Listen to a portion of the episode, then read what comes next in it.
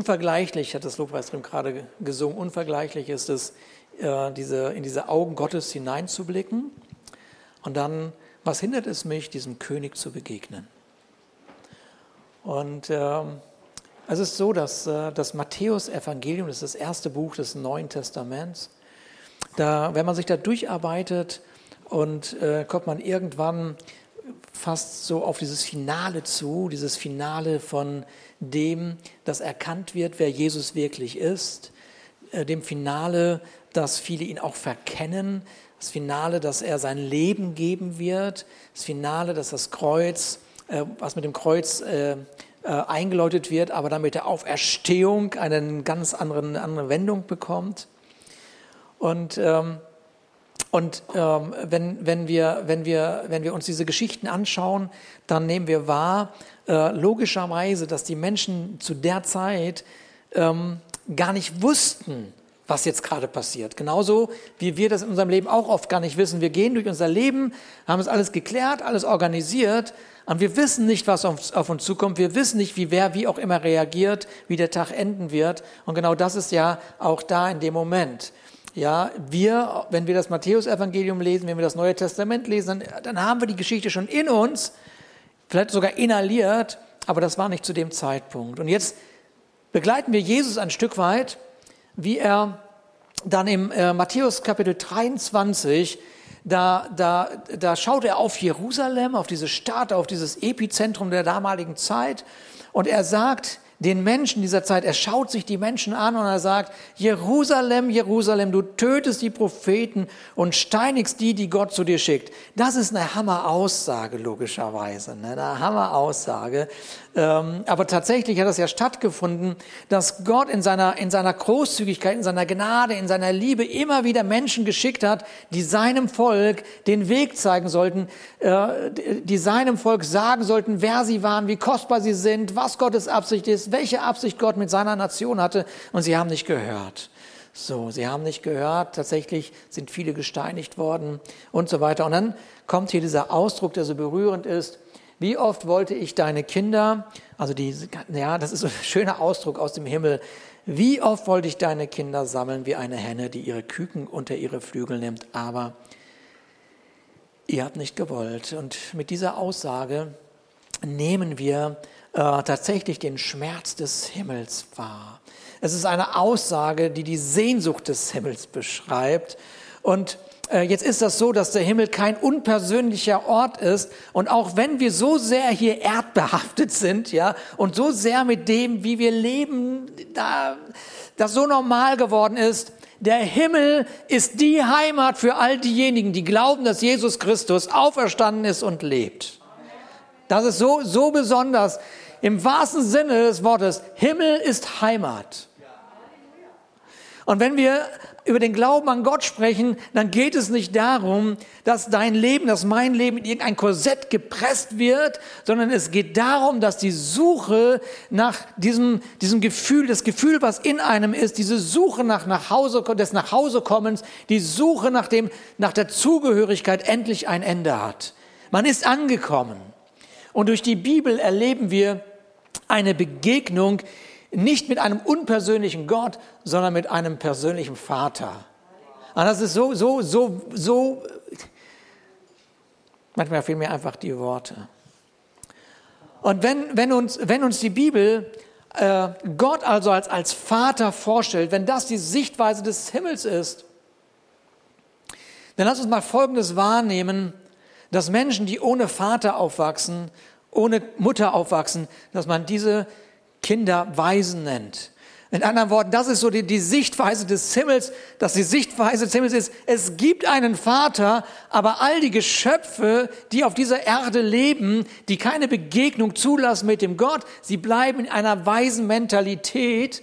Und, und, äh, und mit anderen Worten, was Gott als erstes in der Begegnung tut, ist eben nicht dem Menschen klarzumachen, was er tun muss und was er lassen muss, um endlich angenommen zu sein, um endlich Kind zu sein, sondern es ist umgekehrt, Gott tut ein Werk in uns.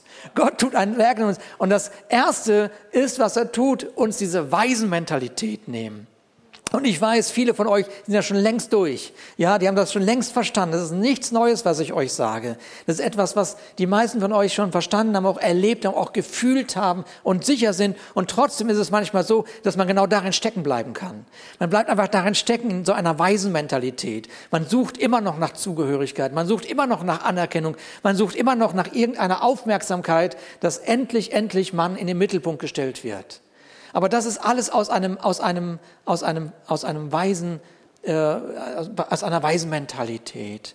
Und deshalb ist es mir irgendwie so wichtig geworden, jetzt auch, äh, das ist ja nur ein Ausschnitt aus der Predigt, die ich nächste Woche halten werde übrigens.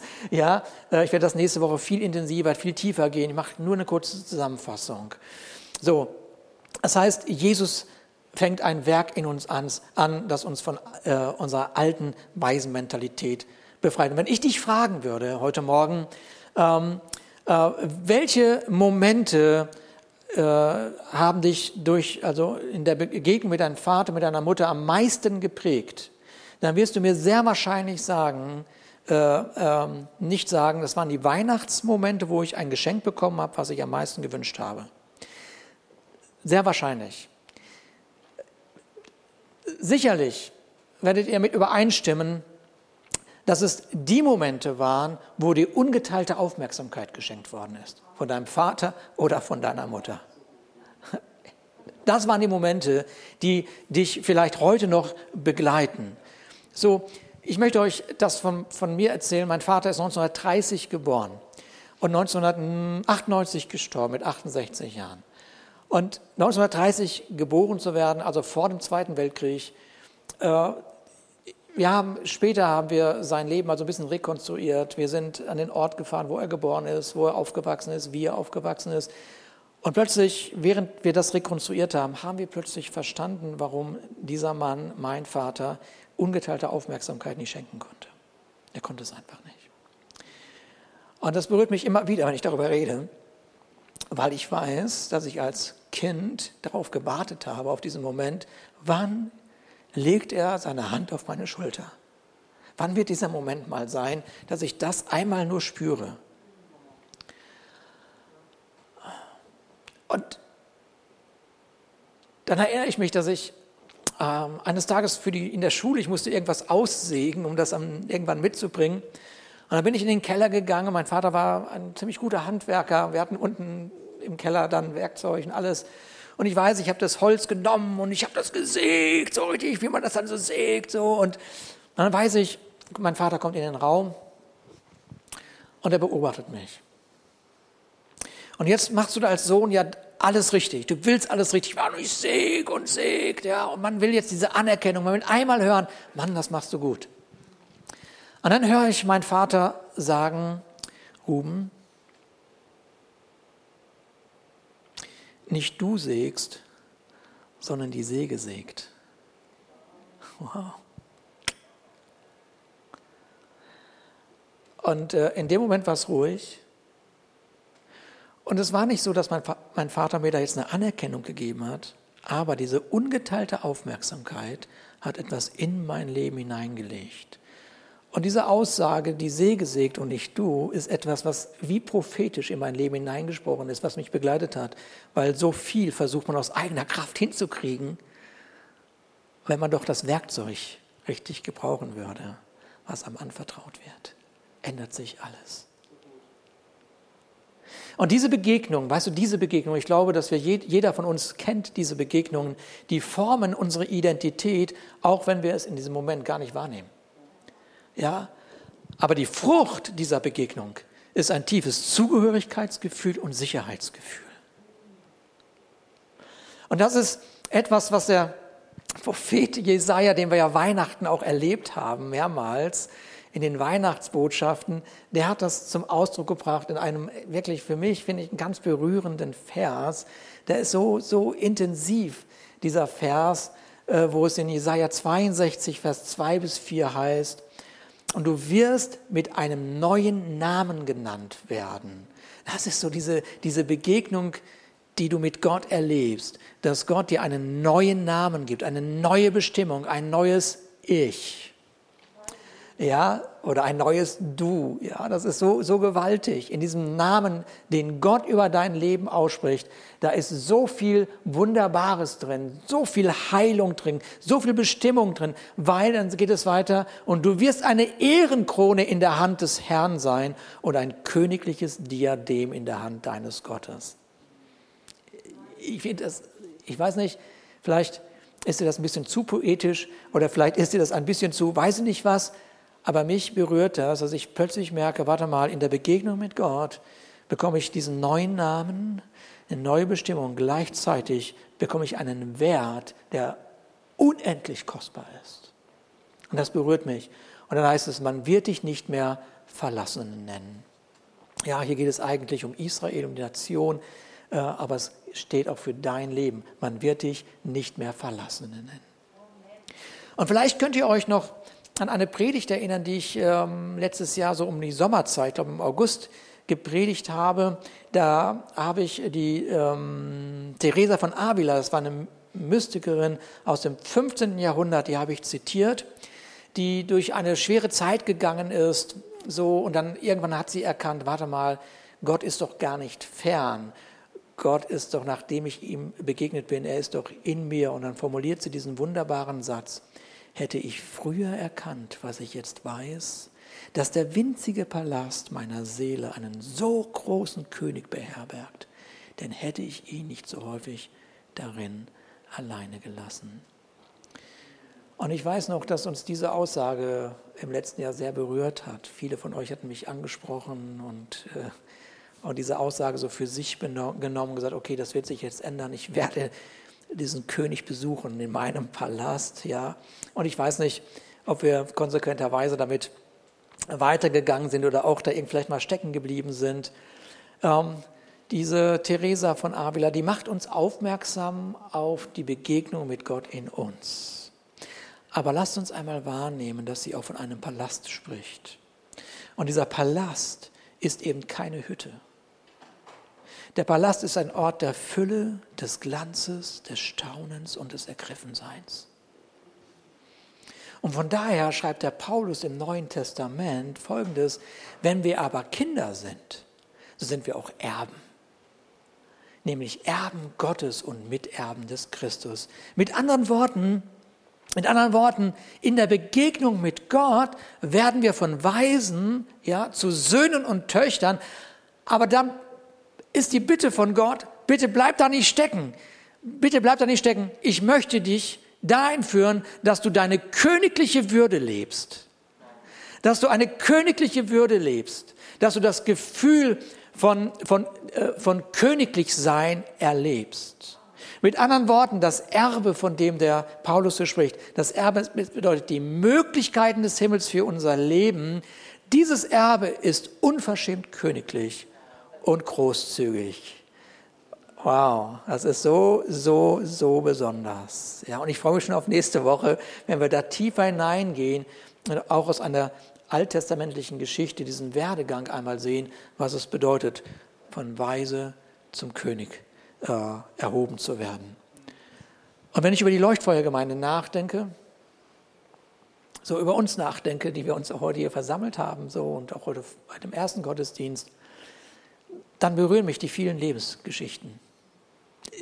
Und du musst mir das nicht glauben, aber wenn, wenn mir Menschen ihre Lebensgeschichte erzählen, also diesen Moment, wo sie Gott begegnet sind, dann brennt sich die Geschichte in mein Herz ein. Und ihr könnt die Leiter hier fragen, die sagen mir immer, Mensch, du hast ein Elefantengedächtnis. Und es ist so. Ich merke mir diese Geschichten. Das Leben der Person kann noch so aufregend gewesen sein, kann noch so oh, bunt oder tief gewesen sein.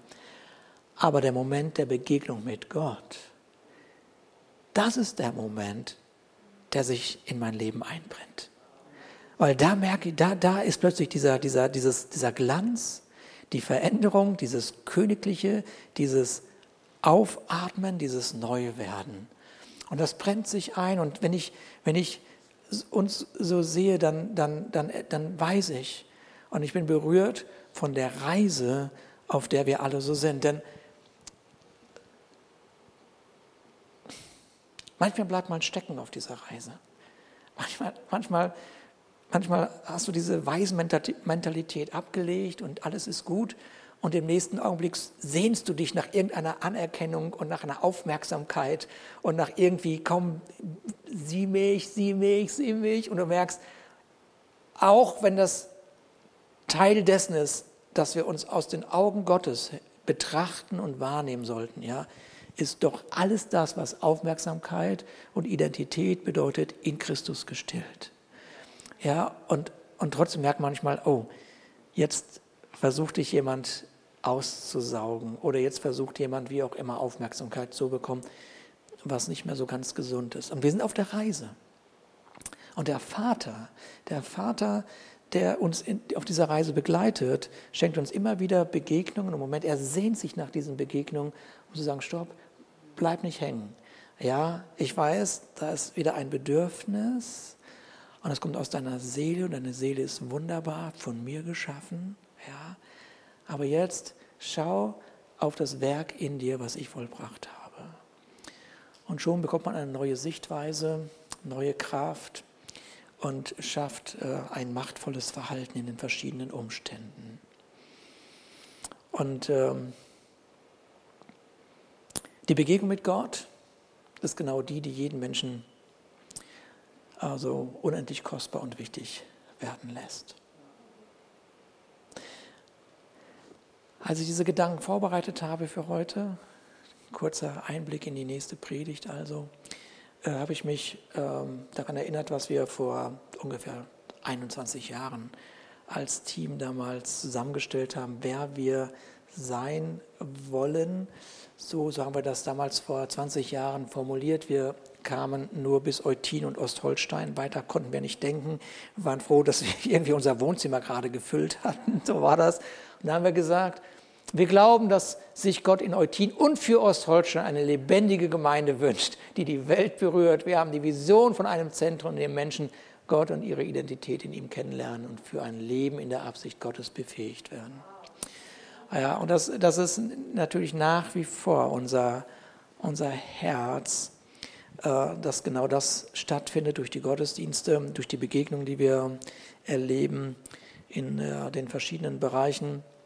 Irgendwann haben wir gesagt, okay, wir, wir machen die Vision noch ein bisschen größer und noch ein bisschen weiter. Und ich weiß, äh, eine der Schwächen unserer Gemeinde, der, dieser Gemeindevision ist, dass sie nicht ein Satz ist.